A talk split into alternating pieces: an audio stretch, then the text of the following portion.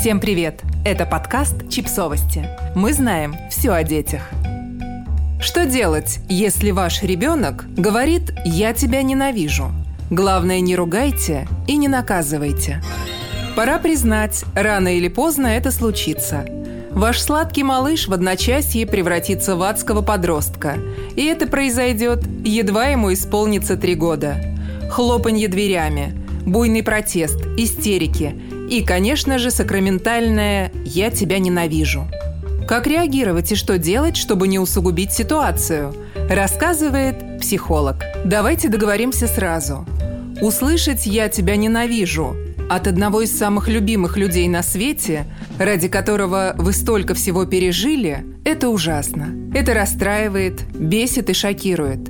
Некоторых родителей такая фраза может довольно сильно напугать и заставить сильно переживать. Почему это случилось со мной?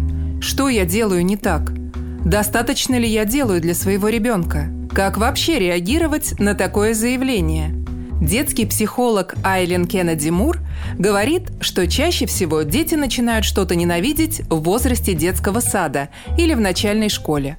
Скорее всего, это связано с тем, что они слышат это слово, общаясь со сверстниками, и понимают, что оно обладает определенной силой – они думают, что это самое шокирующее, что они могут сказать, говорит Кеннеди Мур. Если вы хотите, чтобы ребенок говорил так чаще, то обязательно отреагируйте на его слова как можно сильнее. Покажите, что вы расстроились или разозлились, отругайте или накажите, и ваш ребенок поймет, что нашел слово, при помощи которого он может вами управлять. И хотя озвучивать свои чувства в данной ситуации не стоит – Обсудить чувства вашего ребенка в момент происшествия или немного позже может быть очень полезно. Как родители, мы должны обращать внимание на их чувства, а не на их слова, утверждает психолог. Пропустите фразу мимо ушей, проговорите их чувства и разберитесь с ситуацией. Если вы отметите злость, ярость или обиду своего ребенка, он почувствует себя услышанным, и это поможет ему успокоиться. Таким же образом, вы даете им возможность поговорить о своих чувствах и найти более уместный способ их выражения.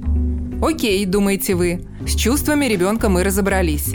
А как насчет моих? Мой ребенок только что сказал мне, что ненавидит меня. Это что, не важно? Конечно, было бы ужасно, если бы наши дети решили нас ненавидеть, комментирует Кеннеди Мур. Но это не так. Они просто злятся на нас в данный момент – так что сделайте глубокий вдох, немного отойдите и не забывайте, что хотя детские эмоции могут быть очень сильными, все они рано или поздно проходят. Подписывайтесь на подкаст, ставьте лайки и оставляйте комментарии. Ссылки на источники в описании к подкасту. До встречи!